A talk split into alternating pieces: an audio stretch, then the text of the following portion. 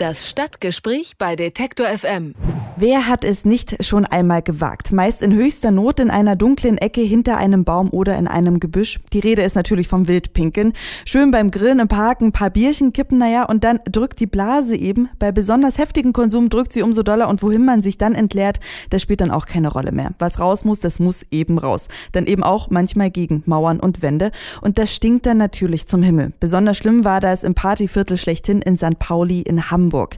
Die Bewohner, die hatten es wirklich satt. Und dort wird seit geraumer Zeit zurückgepinkelt mit einem wasserabweisenden Lack, der Urin abprallen lässt. Eine Aktion, auf die die Stadt San Francisco in den USA aufmerksam wurde. Und jetzt natürlich die Frage, hält denn der Lack überhaupt, was er verspricht? Das fragen wir die Quartiersmanagerin Julia Katharina Staron von der Interessengemeinschaft St. Pauli. Schönen guten Tag. Ja, guten Tag. Ja, in St. Pauli wird zurückgepinkelt seit geraumer Zeit, indem ein Lack auf Oberflächen gesprüht wird. Wie sind Sie denn überhaupt auf diese Idee gekommen?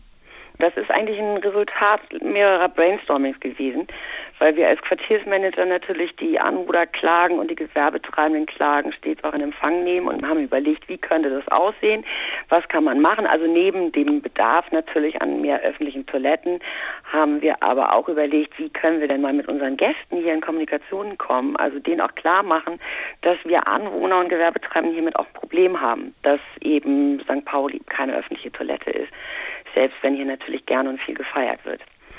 Und da kam dann eine Agentur, Publicist Pixel Park war das, also in einem gemeinsamen Brainstorming auf die Idee oder erinnerte sich daran, dass es diesen Lack gibt, der eigentlich nur für die Industrie eingesetzt wird und der eben Großartiges verspricht. Und dann haben wir das ausprobiert mal an einer Testwanne, haben festgestellt, wow, es funktioniert wirklich.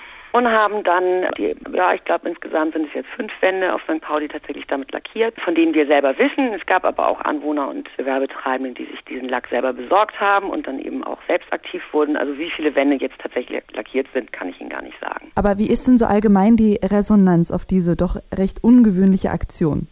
Also die Resonanz war super und ist immer noch super. Es ist vor allen Dingen gut angekommen, dass es halt eine andere Art der Kommunikation ist, also nicht mit erhobenem Zeigefinger und ihr seid alle doof, sondern dass man eben äh, gesagt hat, so ein bisschen ironisch, sarkastisch, sehr St. Paulianisch sozusagen mhm. etwas zu tun und das eben schon auch mit Ernst, aber eben mit diesem Schmäh von Witz dann eben auch an die Leute zu bringen. Und wie gesagt, San Francisco will das jetzt auch umsetzen. Haben die direkt bei Ihnen auch immer angeklopft und gefragt, wie es denn so läuft? Oder nee, nicht San Francisco hat sich wohl, ja, also was wir gehört haben, ist, dass die USA und damit dann wohl auch San Francisco etwas kritisch auf die Nutzung dieses Lachs geguckt haben, denn es ist ja ein US-amerikanisches Produkt, muss man sagen. Und die waren dann ein bisschen irritiert, warum man in Europa oder auf St. Pauli das nun gegen Wildpinkler einsetzt, wo man das doch eigentlich für die Flugzeugindustrie braucht.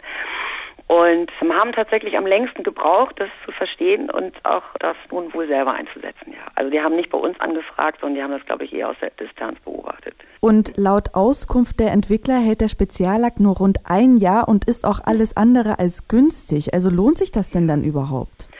Ja, also das muss man natürlich abwägen. Ne? Also wenn man jetzt sagt, also ich habe das selber hier an einer Ecke eingesetzt und ich weiß, wie viel Nervkram wir mit dieser einen Kummerecke immer hatten und wie oft wir das sauber machen mussten und so weiter.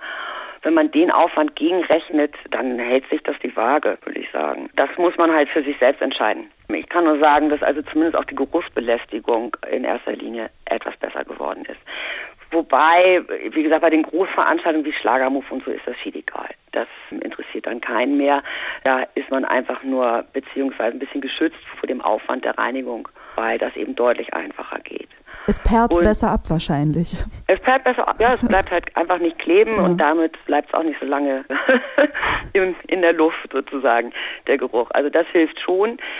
Und dieses Jahr, ich denke, dass es sogar ein bisschen länger halten kann, weil dieses Jahr ist ja ausgerechnet wirklich für die industrielle Benutzung, also sprich im Schiffsbau, bei Salzwasser und so weiter und im Flugzeugbau. Deswegen, wir gucken mal, wie lange das dann hält. Und wie verhält es sich dann mit der Umweltfreundlichkeit, wenn es jetzt eigentlich aus der Industrie ist, ein Lack? Ja, der ist also auf jeden Fall geprüft. Der hat irgendwie so ganz viele Siegel. Na gut, man weiß manchmal nicht, was man von den Siegeln mhm. halten soll, aber der ist schon in Ordnung. Und dann noch eine letzte Frage, und zwar gibt es ja sehr viele denkmalgeschützte Gebäude. Darf mhm. man denn da überhaupt so einen Lack anbringen?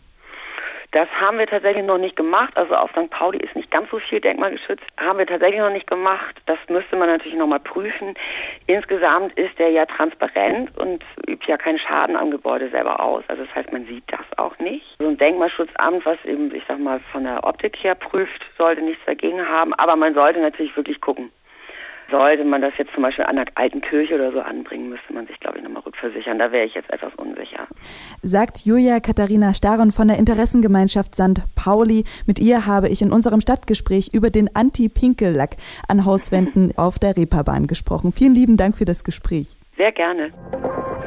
Alle Beiträge, Reportagen und Interviews können Sie jederzeit nachhören im Netz auf detektor.fm.